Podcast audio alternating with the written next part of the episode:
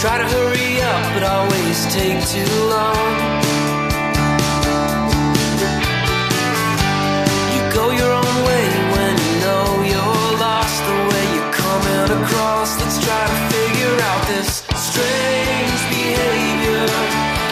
Venga, vamos a hablar con el doctor Javier Pineda, cardiólogo y responsable de la unidad de medicina deportiva de la clínica Vista Hermosa. Mm, Bueno, vamos a hablar, vamos a preguntarle en primer lugar cómo está este hombre de 55 años que participaba ayer en esta carrera popular, en Alicante Running Day. Tras terminar, eh, bueno, pues eh, se sintió indispuesto y afortunadamente acudió al servicio de urgencias eh, coronarias de Vista Hermosa. Sufría un infarto, le tuvieron que realizar un cateterismo urgente y suponemos que se va recuperando. Doctor Pineda, ¿qué tal? ¿Cómo estamos? Hola, buenas tardes a todos y encantado de compartir este tiempo con vosotros. Igualmente. Oiga, doctor, se va recuperando afortunadamente este hombre, ¿verdad? Eh, sí, la evolución, la evolución está siendo muy buena, muy satisfactoria y aunque sí es cierto que estamos en las primeras horas de- del infarto de miocardio, pero esperemos que todo continúe con la evolución tan favorable que está presentando el paciente. Oiga, doctor, hablábamos con usted hace ya algunas, algunas semanas, ¿no? Y seguimos insistiendo, ¿no? Porque en este caso ha quedado todo en un susto que esperemos que termine bien, ¿no? Pero en otras ocasiones no, no termina tan bien, ¿no? Porque se han producido ya varios fallecimientos a lo largo de pruebas deportivas populares que se celebran en nuestro país, ¿no? Hay que insistir, ¿no? Que en la medida de lo posible minimicemos los riesgos, que nos realicemos una prueba, ¿no? Si vamos a, a competir en una carrera de estas, ¿verdad?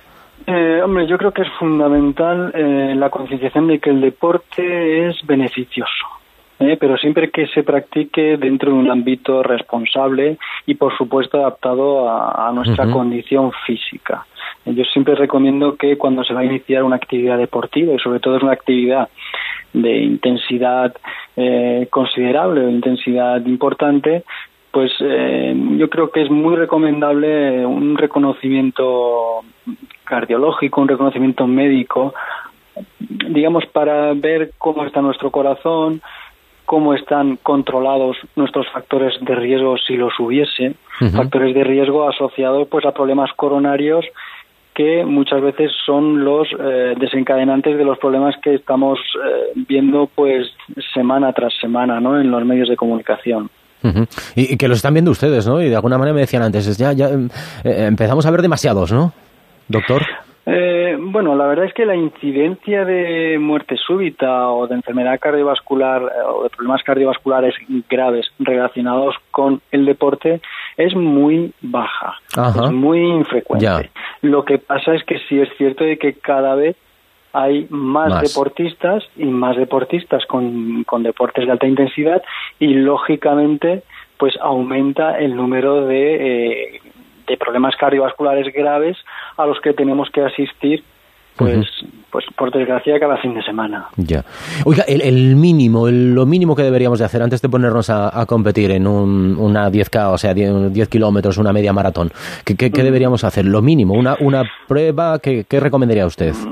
Hombre, lo mínimo es una historia clínica, una exploración cardiovascular detallada, un electrocardiograma de reposo y un despistaje de eh, los factores de riesgo cardiovascular, como ya he comentado antes, y que en muchas ocasiones son asintomáticos o son silentes para el propio deportista.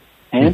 Y luego, eh, en función de eh, la condición de riesgo del propio deportista, el grupo de edad e incluso la actividad deportiva que se vaya a desarrollar, pues ese, ese examen se debería de implementar con unas pruebas más específicas. Ya. Ujú. y, y evidentemente de la noche a la mañana no puedes ponerte las zapatillas, ¿verdad, eh, doctor? Y hacerte una media maratón. No, el deporte hay que, la actividad deportiva hay que iniciarla de forma progresiva, de forma progresiva y sin tener eh, demasiadas prisas, ¿no? Hay que, hay que realizar una preparación adecuada ¿eh? y poco a poco. Oiga, y eso entiendo que también es lo que hacen ustedes en la unidad de medicina deportiva, tutelar de alguna manera. No entrenan, evidentemente, ¿no? Pero sí No. que le van dando, eh, van diciéndole a, a- ese fu- futuro corredor o ese corredor popular que, que se lo tome con calma, ¿no? También, ¿no? Efectivamente, eh, se- se dan pautas para que el deporte eh, se desarrolle en un ámbito de salud en un ámbito de seguridad eh, al máximo, ¿no? Indudablemente también eh, contamos con personal INEF que permiten adaptar según el resultado de las pruebas pues un plan de entrenamiento específico cuando el deportista así lo así lo reclama o así lo desea. Pero bueno, ese es otro paso, ¿no? Otro servicio que también que no está mal, ¿eh? Tampoco está mal, ¿eh? De verdad, ¿eh? doctor Pineda.